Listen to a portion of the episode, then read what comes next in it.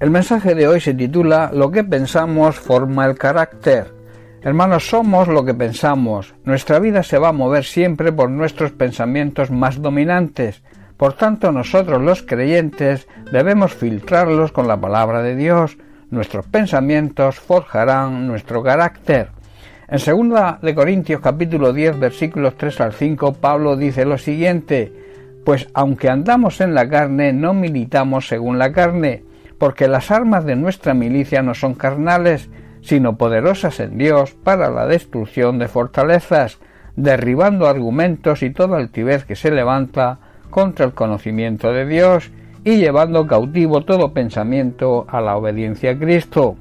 De ahí la necesidad y obligación de que cada creyente debe someter sus pensamientos a la obediencia a Cristo.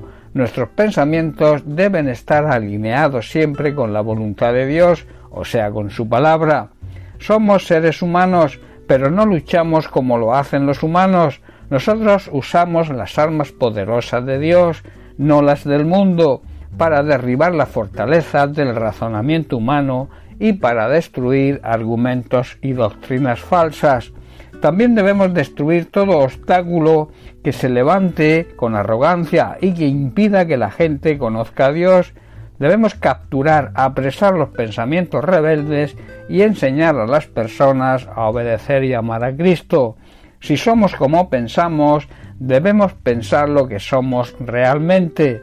Debemos andar como el Señor se merece, andar en el Espíritu, vivir guiados por el Espíritu Santo. En Efesios capítulo 4 versículo 1 Pablo escribe y nos exhorta, os ruego, en otra traducción pone, os suplico que andéis, que significa viváis y respondáis como es digno, o sea, como se merece la vocación, el llamado con la que fuisteis llamados.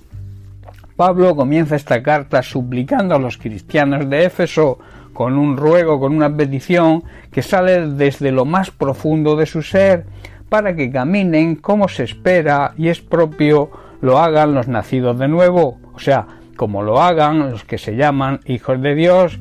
Hermanos, esto es de aplicación hoy para nosotros. Para saber andar, para saber vivir como es digno, como merece nuestro llamado, lo primero que debemos aprender es a pensar y a sentir como Cristo. Y como consecuencia de esta forma de pensar y de sentir y de actuar, Dios levantó a Cristo hasta lo más alto y nos levantará también a nosotros. El creyente tiene que aprender a escuchar la voz de Dios y a someterse a su Espíritu Santo, a sujetarse, a aceptar su autoridad y soberanía en su diario andar, a pensar y a sentir como nuestro Señor y Salvador Jesucristo piensa y siente. Nuestras vidas siempre van a ser dirigidas por nuestros pensamientos, de ahí la necesidad de pensar como Cristo piensa. De esta manera el carácter de Cristo se irá formando en nosotros y podremos cambiar el rumbo de nuestra vida. Ahora, ¿cómo detectamos, cómo sabemos que un creyente está andando como es digno, o sea, como se merece el llamado de Dios? es muy sencillo, por la conducta, por la forma de vivir, primero en nuestra casa, luego en el vecindario, en nuestro trabajo, en la iglesia y en todos los ámbitos de la vida. Jesús nos dice hoy en Lucas capítulo 6, versículo 46, ¿por qué me llaméis Señor, Señor, y no hacéis lo que yo os digo? Esto es lo que tiende a hacer la religión. Las personas religiosas tienden a llamar Señor, Señor, pero no a obedecer su palabra. En Mateo capítulo 7, versículo 21, Jesús también nos dice, no todo el que me dice Señor, Señor, entrará en el reino de los cielos, sino el que hace la voluntad de mi Padre que está en los cielos. Hermanos, debemos recordar que no es lo que decimos, es lo que hacemos. Por el fruto, por los hechos, se conoce a las personas. Se debe ver y palpar la relación y la comunión que tenemos con Dios en nuestra forma de vivir o sea, con lo que hacemos, lo que hablamos, lo que vemos, lo que oímos, dónde vamos, cómo vestimos y cómo cuidamos nuestro cuerpo físico y también nuestro cuerpo espiritual, nuestra limpieza espiritual. Como cristianos verdaderos, los demás tienen que reconocer a Cristo en nosotros. La conducta y el carácter de Cristo tienen que estar reflejados en nuestra manera de vivir.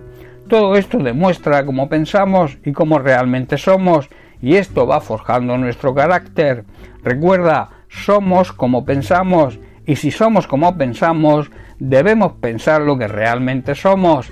Bien, pues hasta aquí el mensaje de hoy. Que Dios te bendiga. Un abrazo.